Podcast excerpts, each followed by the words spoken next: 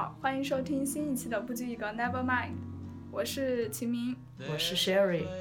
今天我们要聊的话题是之前在前面两期节目中已经反复提及过的，专门花了时间来造势。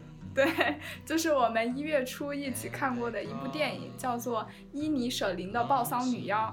这部电影是由爱尔兰导演马丁麦克唐纳拍摄的。他之前有一部很著名的片子叫《三块广告牌》，还拿了很多奖。对，拿过奥斯卡的最佳剧本奖吧，好像还有最佳女演员也是。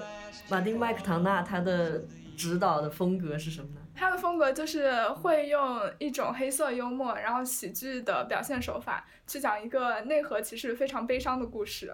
我觉得无论是三块广告牌还是《包藏女妖》都是这样子的。就这两部电影，你初看的时候都会觉得还挺搞笑的，呃，会有很多特别幽默的小桥段。但是等你就看完整部电影，你再回味的时候，就会发现其实里面每个人物都是挺悲剧性的。嗯。这是喜剧片儿，大家奔着喜剧片儿去看嘛。我奔着喜剧片儿去看，然后我哭惨了。对，这部电影在国内好像是还没有上映的，可能很多国内的听众没有看过这部电影，所以我们就先跟大家大致的介绍一下剧情吧。嗯，本来之前 B 站上面有资源，现在 不知道被谁举报了。明明它只是一个英语听力学习的内容。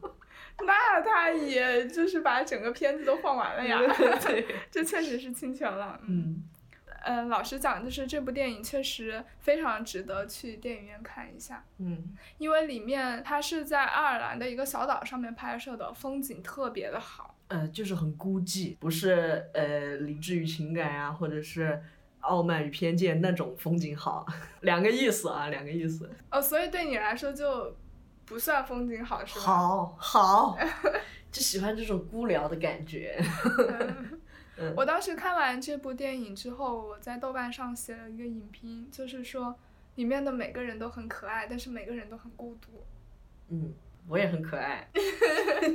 下一句就是我也很孤独。好吧，言归正传，这部电影主要讲的就是一对好朋友，我们就暂且叫他男主和男二好了。男主角呢，他是一个，嗯，整天非常快乐，不知道烦恼和孤独为何物的文盲。对，是个农民阶级。对，然后他的好朋友男二是一个很热爱音乐的文艺男。文艺老头。对他们俩生活在一个爱尔兰的小岛上面，然后那个小岛有点像桃花源，就是与世隔绝，因为爱尔兰主岛当时是在发生内战。但他们这个小岛上的生活并没有受到影响，就非常的宁静，圈子也非常的固定，大家都有自己固定的好朋友。他们每天最大的消遣就是劳作完了之后，和朋友一起到一个镇上唯一的一个小酒馆去喝酒。结果呢，这个故事的开头就是男主像往常一样非常开心的就去找他的好朋友要去小酒馆喝酒，结果那个。他的好朋友也就是男二，突然就不理他了。男二就跟他说：“你以后不要再来找我了。”男主就非常的不解呀，他就回想自己到底做错了什么，让男二就不理他了，要跟他绝交。但他也没有想出来，他就不停的去骚扰男二，对，不停的去问他：“你为什么不理我？你为什么不想跟我做朋友了？”男二跟他说：“你没有做错什么，我只是不喜欢你了。”这就让男主更加的不解，于是就就是男主他也是一个很执拗的人啊，因为他非常珍惜这个朋友，所以他就拼命的想要去修补他们之间的关系。但是对于男二来说，他就越来越厌烦，以至于他最后很决绝的说：“你如果再跟我说话，我就剁一根我的手指头。”因为男二他有非常高的音乐梦想，他是一个拉小提琴的人。对。但其实水平呢，就就那样，对拉的。是一个乡村音乐爱好者嘛，只能算。嗯，他所以他就说，如果你再来找我的话，我就剁掉我的手指头。那这句话就有可能表示他可能想要放弃他的理想，或者说是我宁愿放弃我的理想，我也不想要再跟你交朋友了。然后男主呢，他还没有意识到问题的严重性，依旧去找。男二想要修补他们的关系，结果男二真的就因为这个把自己的手指头都剁掉了，而且男二还把断掉的手指头扔到了男主家门口。也因为这个就不小心就是害死了男主的宠物驴。这个时候，男二他已经完成了就自己想写的曲子，他决定跟男主和解了。但是这个时候男主就不答应了，哎，你你的手指头害死了我的宠物驴，那我也要跟你战斗到底，所以他就把男二的房子给烧了。嗯，在这个结尾呢，就是男主放火烧了男二的房子，然后他们两个站在海边，男二跟他说，我不小心害死了你的宠物，然后你烧了我的房子，现在我们俩扯平了。然后男主一脸哀伤的说，不，这还只是开始。对，这个故事就结束了。对。这个故事的发生背景是在爱尔兰内战的时候，也就是一九二几年的时候，所以大家看的时候其实可以代入一下爱尔兰内战的背景。男主和男二两个人其实代表的也是当时发生内战的两个，算是两个阶级吧。所以，嗯，就看得出来当时那个背景下，可能有人想要重归于好，但是另外一方就说我们的故事，我们的战争才刚刚开始。所以这个电影它其实有很浓重的政治性，所以我觉得你不能用常理去看待里面的人物逻辑，因为当时我有个朋友他也看了这部电影，他就特别不理解为什么绝交要把手指头给剁了，就是把事情闹得这么大，包括呃电影里面男主角的姐姐，她也感到很不能理解，甚至于镇上其他的人都觉得你们俩怎么突然一下闹了这么大的矛盾。但这个就像是历史当中其他的人觉得你们两个党派怎么争起来了？嗯嗯，实际上两方的矛盾只有当事人心里是清楚的。不过这期节目我们不打算去讨论这部电影当中的一些政治性隐喻，我们主要是想结合我们自身对于生活的一个态度去探讨一下为什么。这个电影里面的两个角色会闹到这样的地步，对，包括他们面对可能孤独、理想做出的选择，嗯，为什么要这么做？所以我第一个想问的问题是，假如。你有一个特别要好的朋友，某一天突然就跟你说我要跟你绝交，你不要再跟我说话了，你会是什么样的反应啊？我肯定是舔狗，我能说为什么呀？为什么呀？平时我肯定是一个不高兴的人，但是呃这会儿这会变成一个没头脑的人，然后就缠着别人。其实就跟这个电影里面的男主角是一样的呀。完全一样，所以我前面完全带入了男主的那个想法。啊，你就是会不厌其烦的去问对方我到底做错了什么？你要。就是你突然就不喜欢我了。对，而且我不但要骚扰他男二那个朋友，我还要去问周围的那些人，你们知道为什么他不喜欢我了吗？哇，你就是一定要刨根问底的那种。对。啊。因为这感觉我也没啥别的朋友呀。嗯。哎，其实我代入一下男主，我也会觉得实在是太莫名其妙了。然后。在电影里面有一段对话特别搞笑，就是第一次男主很不解的去问男二你为什么要跟我绝交的时候嘛，男二就说没有为什么，我只是不喜欢你了，我只是厌倦了这种 endless talk。对，然后男主他就更悲伤了，他说你昨天还喜欢我，你怎么今天就不喜欢了呢？对，然后他说。我们之间的不是 endless talk 啊，我们之间是 good normal talk。对，我就觉得，嗯，确实可能正常人遭遇这种事情，第一反应一定是要去问个究竟。但是，假如你就是试探了几次，你都没有得到答案，你还会像他一样就不停的去追问吗？而且，就当对方已经那么决绝的跟你说不要再来找我了，我真的很烦你。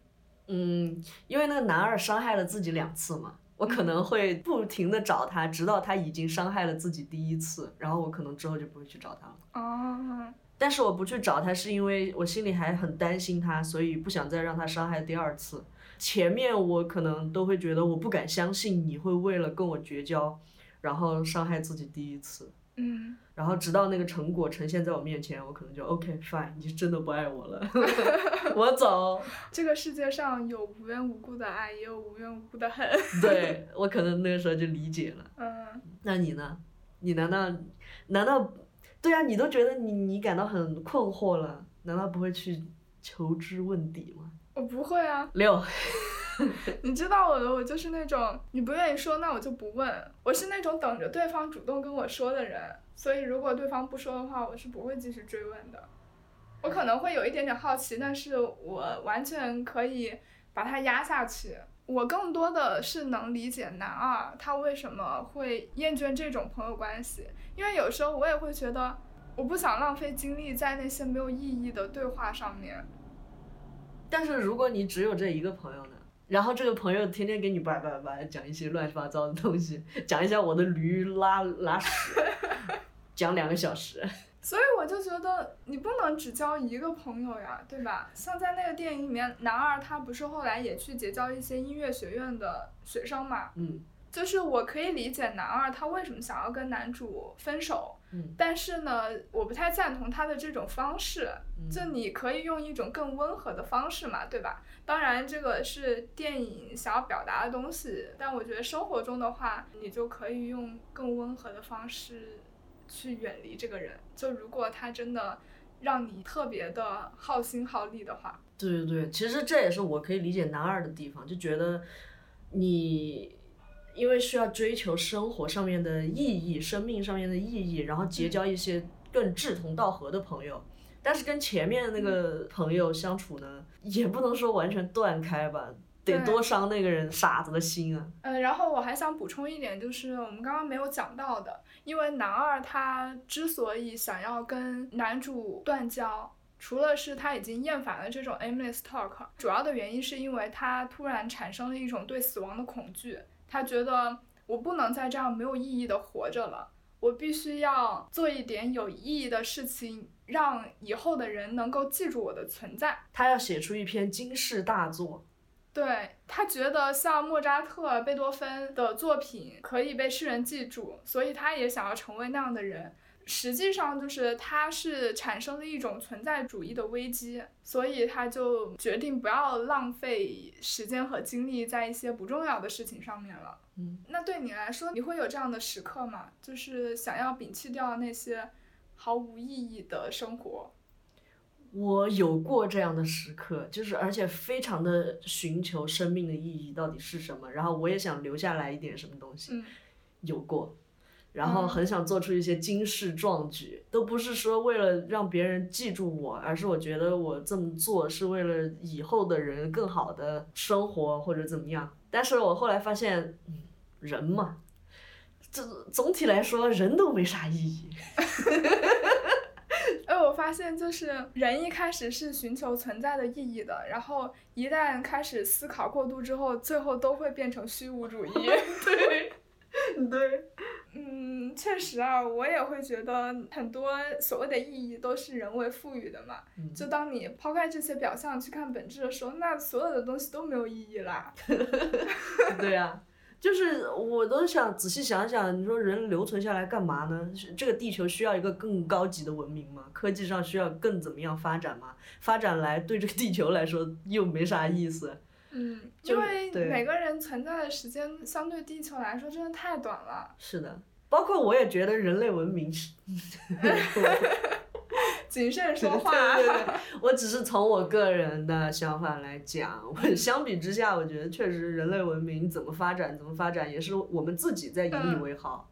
那从这个角度来说，就无论什么样的对话都是 aimless talk 呀。对呀，所以我会觉得交什么样的朋友都无所谓。啊，是这样子的。对。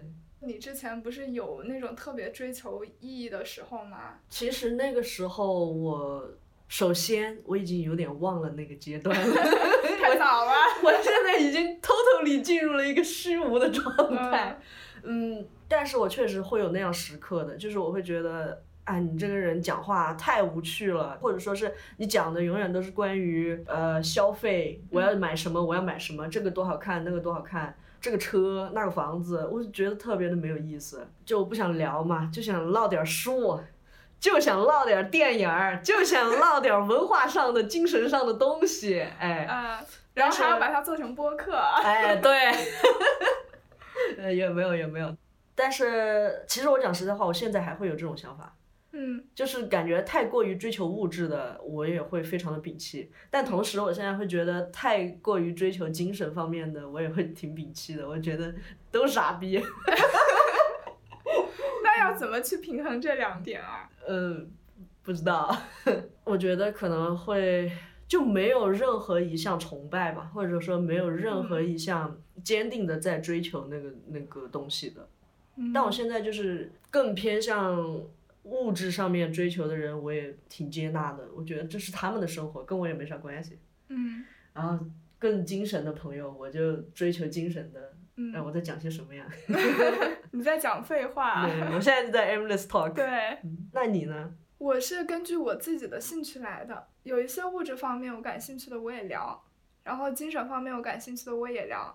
我只是单纯的就不喜欢聊我自己不感兴趣的东西，嗯但是我对我的朋友会稍微的宽容一点点。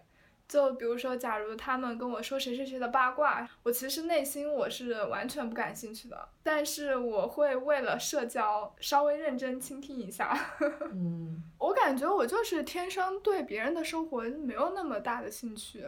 我对别人生活好感兴趣我，发现了，我发现了。而且我还要评论分析人对家。啊，对啊。大家可能对我的印象觉得我会喜欢聊电影，或者是聊读书这些东西，但实际上我不是爱所有的电影的，我也不是爱所有的书，我只想跟别人聊我感兴趣的电影和书。假如你跟我说你喜欢的电影什么的，我其实有时候也会走神儿，而且我我走神不是特别明显嘛，就是。对，所以有很多时候就，当对方聊到我不感兴趣的话题的时候，我真的很想像男二那样子，就是可以很直接的说出你不要跟我说话了。但是因为人毕竟是社会性的动物嘛，我不可能说断绝我所有的社交关系，而且我也有大脑不想思考的时候，那我就需要去维持我的友谊。哎呀，希望我的朋友们听到这里不要生气啊！我这是在努力控制我自私的一面。正常情况来讲，你们已经没有机会跟我聊天了。我是我克制了，所以我们还能继续做朋友。嗯懂了懂了。所以说，就是偶尔的 aimless talk 我是可以接受的，因为我觉得这就是维持人际关系必要的一些东西。因为好像不是有说什么谈恋爱就是两个人在一起说废话嘛？其实我觉得交朋友也是这样子的，你不可能永远只跟对方说有用的话。对，就是如果你们能把废话也说的特别有趣，相处起来特别愉快的话，那就说明这两个人是很合适的，可以做永恒的朋友的。我就是能把废话说的特别。对呀、对呀、这就是为什么我们俩能成为很好的朋友嘛。哎，其实你这么一说，我有点好奇，就是废话特别没趣的是什么类型？特别没趣的，嗯比如说问你在吗？吃了吗？吃了啥？今天买了啥？今天看了啥？这些就挺无趣的。嗯，是，真的是。打个比方，我不喜欢车，然后一个喜欢车的朋友，他非要跟我聊他今天看了什么什么车，然后哪个车特别好看。那你咋办呢？我有时候就会附和嘛，就是说啊，确实好好看，这个颜色很好看，就是这我真。羡慕你，你你说我我同样说这句话，我说哦，确实真好看，特别好看。人家说你你装什么不呢？演 对，人家觉得我在阴阳怪气。我跟你说，这就是报应，就是你平时阴阳别人阴阳太多了。确实。但说起来，你刚才说你对你的朋友们可能会更更宽容嘛，嗯，我还挺相反的。我觉得如果是跟我比较近的朋友的话，我就对人家精神要求特别高，因为我对我自己精神要求比较高。嗯然后达不到要求的，我还会向人家发脾气，我真的是啊，真的是不应该呀，所以你对不熟的人反而会很宽容吗？特别宽容。就假如人家跟你说一堆你不感兴趣的废话，你也能听得下去吗？对我就是朋友跟我讲废话，我就已经开始走神了，而且我会觉得，反正朋友在跟我讲废话嘛，可以原谅我的走神那种感觉。啊对，那这样的话，他们是怎么成为你的朋友的呀？我不知道，我觉好惨呀！他们成为你的朋友，然后要被你这样对待。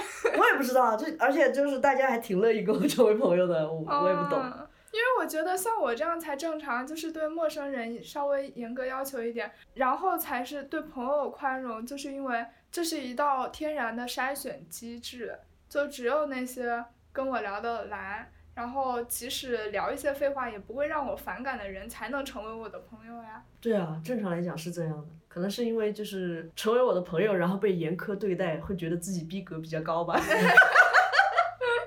好吧，而且我有时候觉得，像亲情，就是因为亲情你没有办法选择，但有时候你跟你的父母就不是那么聊得来，所以你们大部分时候都是在进行 aimless talk。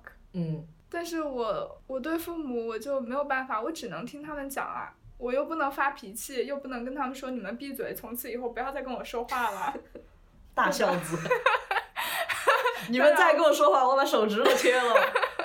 爹爹，这这身骨肉还你。啊对。但是我想讲啊，就是我觉得朋友们可能能忍受我，是因为我的那个心理状况出问题了，所以人家可能衡量了一下，觉得我没有发作前对他们是很好的，然后发作之后，这个人就在反思自己，所以就也还可以。而且电影里面也讨论了关于切断友情会怎么做嘛，我有的时候会用这个做借口呀，我就说我最近就是这个状态不是很好，然后就让我自己一个人待着吧。那我是有这种心理障碍做借口的，那你呢？哎呀，有时候就是还是有点羡慕你这样的，就是天然的借口呀。如果是我的话，我可能会借口说自己很忙吧，但确实我有时候就是很忙。我也觉得自己这一点做的不太好，因为我有时候可能想一个人独处的时候，我干脆就不看任何社交软件了，就干脆就不回，然后等我稍微好一点了，我才会去。一一回复跟他们说，我可能前几天在忙，或者是状态不是很好，我不怎么看手机。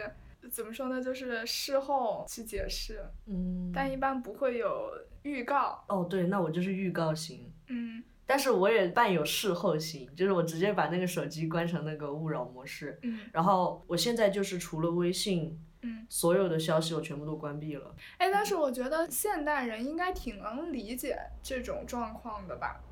我觉得每个人可能都有想要一个人待着的时候，所以假如你给一个好朋友发消息，他很久很久不回的话，我觉得对方自然就能懂了，也并不会就因为说你这一次很晚才回消息，然后你们关系就破裂了吧？我我觉得应该不会，我有的时候会因为朋友没有马上回复我，然后生气。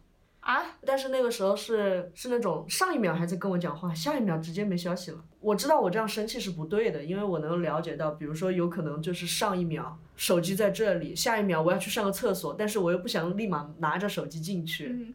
但是我也克制不住生气。嗯，也有可能上一秒还在跟你说话，下一秒他就睡着了。嗯，对，是是有这种情况。不过如果是我的话，我一般事后会解释，就说我刚刚在忙。我就可以接受。嗯，对。我也不知道，对于这种很期待朋友之间能够常常联系的人，应该怎么办？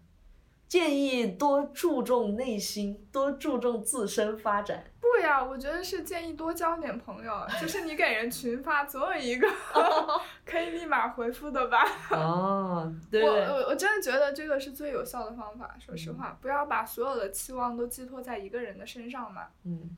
然后刚刚我们一直在讨论我们对于社交的一些理解，但是在这个电影中，其实影响大家社交的方式最重要的还是自己对于自己存在本身的看法。这个电影里面探讨了一个观点，就是说你如何证明自己的存在。对于男二来说，他可能觉得我需要有一些可以永世流传的作品，但是对于男主来说，他可能就觉得。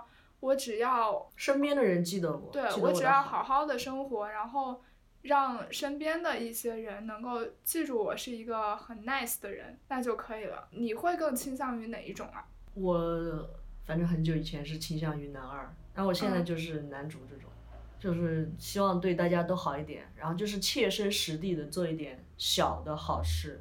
嗯，就是我甚至也不觉得这个可能会让人家记住我，只是我个人觉得。会让生活变得更现实、更实际一点。我觉得就是男主的这种态度，可以让他的生活变得更简单，然后更轻松一些，可能。嗯。但是男二的他的态度会让我想到我以前看过的一部电影叫《爆裂鼓手》。嗯。然后那里面的男主角他不就是为了他的理想和目标可以放弃身边的一切关系嘛？嗯。就是他觉得我宁愿。成为一个非常伟大的鼓手，然后死在三十岁，被世人永远的记住。我也不愿意庸庸碌碌的活到六十岁。对我自己来说，我会倾向于这种，但实际上，我觉得我只能做到成为一个平凡普通的人，然后庸碌的活到六十岁。啊，对，我也觉得，而且我觉得那个爆裂鼓手的男主的想法的话，很大情况下只会自我感动，死在三十岁。嗯，然后可能就是做鼓手的那一波人，或者说指挥团的那一波人会记得他。可是我不同意这个是自我感动，哎，嗯，相反，我特别羡慕这种人，我觉得他们活的就是很纯粹，我我很羡慕这种目标方向特别明确的人，但是我没有办法成为这样的人，是因为我觉得我自己可能还不够心狠，嗯，我我没有办法像他们那样真的。可以为了自己的目标就去肆意的伤害身边的人，所以就是我做不到那样子，但是我很我很羡慕，然后也很想成为那样的人。我感觉你是属于那种想尝试去做那样的人，然后失败了。对。所以现在柔和了很多嘛。是的，是这样子的。其实我我能理解啦，我以前也想尝试成为这样的人，但是我觉得做一个理想上面很纯粹的一个人，追求纯粹的一个人。就是在自我感动，然后周围的人可能看到了过后会觉得，哇，你是一个很纯粹的人，你没有，或者说是你打破了周围东西的束缚，所以周围的人会被他的这种追求纯粹感动到。但是我觉得这些人就是追求很理想状态的一些人，不但就自我感动，而且是自恋的。某种程度上可以这样说，但是我觉得你这样想的话是就是有点太结果论了。嗯嗯，对吧？你会觉得，那假如你付出了所有，你也伤害了身边的人，结果你没有成为一个伟大的人，那你就会觉得他们是自恋的，是自负的。但我不觉得，因为我觉得光看过程的话，他们其实是很快乐的。对啊，他们很快乐，就关注他们的内心，他们就是很快乐。所以，就我觉得，如果你能在生活的过程中每一秒都在全力以赴的话。那无论结果什么样，他都已经怎么说呢？活出了他的价值，活出了他的精彩。我反正还是觉得太追求理想化的，反正很纯粹的追求自己想要的东西，他是挺自恋的。包括你说，我也有追求过更宏大的那种目标，但现在想来，我也觉得我是自恋的。可能是因为现在我变悲观了。你觉得自己一个人的力量没有办法改变什么，是吗？对。而且我会觉得改变了也没有什么意义，没 有什么意义，好吧，就是因为太虚无了。对，那你的生活，你你是怎么样努力的让自己的生活变得有意义呢？我觉得就是你，你总还是会有一些特别想做的事情吧。嗯。虽然说意义都是人为赋予的，但是总会有一些有趣的事情在吸引着你啊。嗯。然后我就会把这些事情定成我自己的目标。嗯。这对我来说就是。就是我还活着的意义，我想去做我喜欢的事情，或者是去探索一些我还没有没有尝试过的事情。嗯，嗯，至于我刚刚说，我更倾向于就是男二的那种选择，我觉得一定要做出些什么，但可能我的出发点并不是说我希望让以后的人能够知道有我这样一个人的存在。我只是单纯的觉得，人应该要去尝试着突破自我，就做出一些可以让大家觉得哇太有意思的东西出来，就这样我会觉得特别有趣。就是做一些让别人觉得你很很有意思。嗯。嗯。对，就是要创造一些什么东西出来，让其他的人看到，就觉得这个世界上还有一些这么有趣的东西。嗯，就是，然后它是被别人创造出来的，就是辅助别人找到更快乐的意义。对对对，可以这样说。嗯，当然这是一个很宏观层面上的意义。如果是贴合我们自己的现实，我我有时候确实会想，怎么样叫做活在当下，或者是过好每一天。嗯，我以前可能会觉得，就是我每天必须要努力，我要。朝我的目标迈进一步，这样才是有意义的日子。但是，我确实觉得我现在的心态就是慢慢的越来越平和了。有时候我就觉得，嗯，我今天就是不想干活啊，不想动脑子啊，我跟着我的心，然后躺一天，这样也是有意义的，因为这就是我当下 最想最想做的。对，所以可能对于现在我来说，我觉得更有意义的生活就是你每天能够很坦然的去做自己想做的事情，无论它是有用的还是没有用的。嗯，我们俩真的是在向对方靠近。哎，感觉人真的在一起待久了，还是会互相影响。嗯，嗯，但是我觉得，如果能从一个极端，走到另外一个就是中间点。对，就是你能走到一个平衡点的话，那是最好的。我们可能原来是在两个极端的人。我现在就是生活，所谓生活的越来越有意义了，就是就是做事儿越来越有规划了，就每天大概要做什么。嗯，还有就是，我觉得我们能这样想的前提就是已经接受了自己是一个普通的人。对，如果大家还有人觉得自己不普通的，那倒是也可以继续努力加油。对，如果你真的非常坚定的觉得自己就是天选之子的话，那你一定不要浪费时间。对对对 对吧？就是一定要好好努力，然后去完成自己天选的任务。努力到三十岁，然后再看一下自己做出了什么。啊，有可能有的人觉得四十岁也有人白手起家，那你就努力到四十岁，然后你再看。嗯，实在不行，那个大圣关了五百年，你就努力到五百岁。我觉得确实，你定目标的时候，你先不要想着三四十年后，就是你先把眼光放在比如说三年之内或者五年之内，然后其实不知不觉的就这样三年五年的，然后就过完了。然后会发现挺虚无的。哎呀，I'm sorry。那既然就是我们都已经接受了自己的平庸，嗯、为什么？就还要活下去呢？我当然不会问这样哲学的问题啦。这个问题问的太好了。这个问题真的是无解的。嗯，我是想问一下，那对于你来说，你还愿意继续创作是为什么？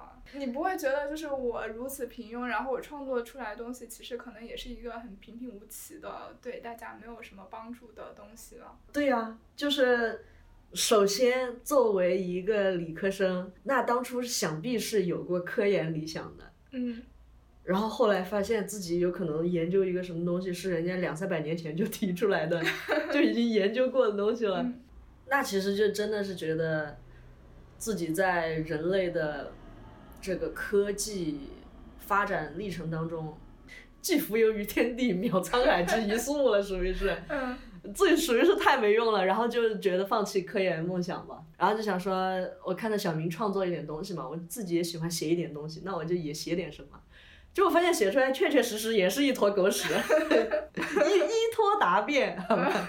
对，但是写出来一个东西，感觉可以感动到自己吧，就记录下来我自己当初的一个想法，记录的更多是自己的想法，然后我会觉得也算是很真实的面对了自己。这是对自己的一个拷问，而不是说我要记录一个什么东西流传出来给别人看。嗯我这个依托答辩 也不太行啊。然后可以给小圈子的人大家一起聊聊交流一下，那嗯更多也都是对自我的剖析。我觉得你这个想法跟我刚刚说的有点像，就是为大家的快乐为大家的快乐，大家看到我的东西，哈，依托答辩，好快乐，批判他，批判他没有他。啊，就是给大家提供一点娱乐的谈资啊。对，其实我感觉我们的节目也是这样子的，对，就是嗯，常常有听众会说，听到我们两个在这儿闲聊什么的，就会觉得很快乐嘛。嗯刚做这个节目的时候，会想，不行，我一定要传达一点什么观点，让大家我是你听完爹。让大家听完这一期节目就觉得，嗯，我至少是学到了一点什么，不是浪费了这三十分钟、四十分钟，对吧？嗯，但是现在我就完全不一样了。我觉得每次听到有听众说听完这期节目感觉到很快乐的时候，我内心是非常开心而且满足的。嗯，我们变成了奶头乐。原来是这样，那我们这个奶头乐时间有点长啊，就是 你一期节目怎么着也得三四十分钟吧。嗯，对。那你现在又在为什么而创作呢？就是为了大家乐子。我觉得我是在为我自己创作，哎，就是因为有时候我可能太痛苦了，我觉得我不表达出来的话，我真的没有办法消解这些难过，嗯，所以我必须要写出来，就不管最后写出来的东西好不好吧。啊，你笑啥？是故意的。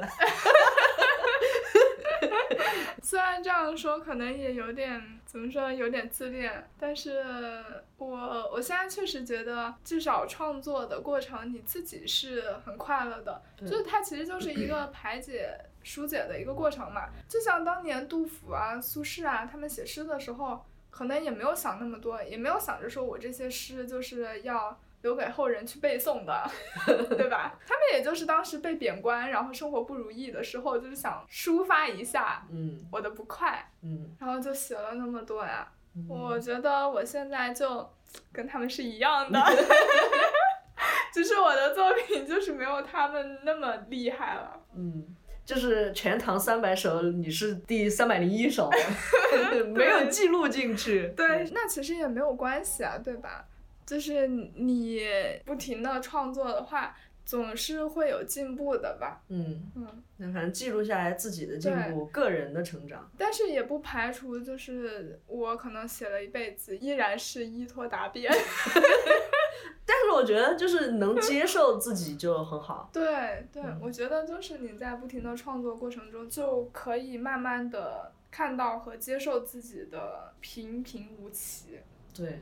虽然我自己已经很认定自己，就是很普通的人了，但是我真的很希望就是大家还能够对自己就是充满信心、充满期望，然后努力奋进。嗯，这样就方便你自己躺平吗？我不知道，就感觉就像是呃，我也很想守护那些有有理想的人，也不是特别希望他们真的就看清了我们人都是。就那样。我觉得更珍贵的是那些就是已经看清了这个世界的本质，但还愿意去努力的人。就比如说像我们这样的，好会给自己脸上贴金呀！但但确实是啊，我觉得我们就是对这个世界还有很多的愤怒，而且我还在努力的试图去把它发泄出来。嗯，这是我能够做的最大的抵抗了，可能。嗯，因为再大的抵抗就就没有权限查看了，被删了。好吧。嗯，我也说了嘛，就我们之前的节目是在试图去探索表达的边界。嗯。然后等我找到了这个边界，我就知道可以怎样更好的去表达了。没比他。哎呀。哎呀，我这个话看来是有点冲。就是。嗯。最后我想聊的一个点，其实就像我看完这个电影说的，里面的每个人都那么可爱，但是他们又都非常的孤独。你觉不觉得，虽然说男主角对于他来说，他跟身边的每个人好好的相处，然后每天傻呵呵的过一天，这样生活有意义的，但是他其实也是很孤独的。我会觉得呀，因为我觉得，就傻子不了解自己嘛。既不了解自己，也不会理了解别人，两个人心是没有办法走近的，一颗心孤零零的在那。哎呀，我其实能感受到他孤独的时刻是在影片的后半节，当他的好朋友要跟他绝交了，然后他的妹妹又要离开他去爱尔兰的主岛上面工作的时候，他一个人坐在那个房间里嘛，他不是把家里的动物都。放到房子里面来嘛，我就觉得天呐，它好孤独啊，因为它已经需要就是动物的陪伴。你让都市里那些养猫养狗的人咋办？那他们听到这里应该会很有共鸣啊。我觉得正是因为人和人之间是很难互相理解的，就即使你们待在一起都很孤独，所以大家现在更愿意去养猫养狗了。嗯，对呀，但是请把男二当做。呃，例子来举，因为男一他是个傻子。但我觉得也正是因为这些事情，然后让男一逐渐感受到了孤独。因为在影片开始，他的妹妹有问过他，你有没有什么时刻会觉得特别孤独？然后他当时很不屑的说：“孤独是什么？” 他不能理解，但是。我相信到影片最后，他俩肯定是理解了的。我觉得这也是导演的一个恶趣味吧。我我自己就特别喜欢干这种事儿，就是又很希望保有人家纯粹的对理想的追求、对人生意义的询问，呃，同时我又要很嘴贱的给别人去说一些很现实的东西，然后让人家理想破灭。我又想保护他，但又看到这个人很天真的活在这个世界上，我酸我恨。哎呀，你怎么就非要干涉人家的认知呢？就是哎呀，嘴贱嘛，可能想给人家当爹吧。嗯，我我之所以想把男主角拎出来讲，是因为。男二的孤独，他是显而易见的，他是自知的，而且在旁人眼中也能看得出来他的孤独。但是像男主这样子的，首先他不自知，其次就是可能旁人也觉得你一个整天乐呵呵的傻子，你怎么会感受到孤独呢？怎么开始讨论意义啊什么？对，我觉得正是因为这样，才更加显得他是一个孤独的人。那如果有机会，你会去告诉人家，或者说你会去用各种方式对一个不自知的人表明他的不自知吗？我不会，我好。对我其实不太愿意去干涉人家的成长轨迹，我不敢担这个责任，而且我会有负罪感。对，就像你，你非要去戳破人家的理想的泡泡，我就觉得这这也太罪恶了。对啊，我我就觉得自己很罪恶，但是又觉得。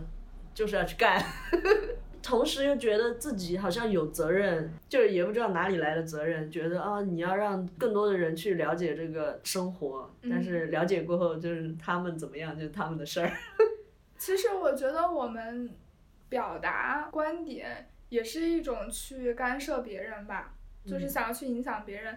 但是对公众去表达是 OK 的，因为这是一个双向的过程，就是你在输出，对方可以选择接收或者不接收。但假如你就单独针对一个人，那就是单向的，就是强制性的，你输出，然后你还逼着别人接收，我就觉得这个是我不愿意去做的事情。然后就回到我们这期节目本身，刚刚我们俩聊着聊着，突然意识到这是一期。会在情人节 跟大家见面的节目，就在这样一个特别浪漫、特别甜蜜的节日里，然后对，我们首先是聊了两个人的关系破裂，操，然后接着就是去聊生活的意义，最后聊到了每个人都是孤独的，就是感觉跟这个节日氛围特别的。毫不搭嘎。对，所以我们就希望我们在这期节目里面聊到的所有的东西，是对公众，是对所有人讲的。你可以选择接受，也可以选择不接受。但是建议你听完，不然我们的完播率很低。那你这句话应该放在开头讲啊！以后每一期节目的开头，我们都要说一下，建议大家听完，为 我们提高一下完播率。嗯，当然，我们也祝愿大家能够不要遭遇这种突如其来的关系的绝交，无论是爱情还是友情。多少爱情不都这样吗？就是你要分手的时候，分手从来都是一个人说了算。这就是我更喜欢友情的原因。这就是我不喜欢男二的原因，就是我理解他，但是我不接受。嗯，我完全可以理解。那今天的节目就到此为止啦。最后祝大家情人节 怎么样呢？不要遭遇突然的分手 吧！我靠！哎呀，说说点好听的吧。嗯，讲不出好听的，我狗嘴里吐不出象牙。我一看到 Sherry 嘴角蠕动。嗯，最后祝大家情人节快乐吧，因为我们其实也。说不了什么好听的祝福了。祝恋爱的人和和美美，祝没有恋爱的人心想事成，就是最好的表达了。其实我觉得有对象的人这个时候应该也不会听我们节目啦。是，有对象的人听我们节目的时候，估计 感情可能有点事儿了。哎呀，那还是不要了。我们明年的情人节。再录一期甜蜜的节目好了，争取。嗯，争取今年我马上再谈一个。好的。明年有故事可讲。可以可以，那这个 flag 先立在这儿了。立在这儿了。所有听众为证。好，那我们今天的节目就到此为止啦，我们下期再见，拜拜。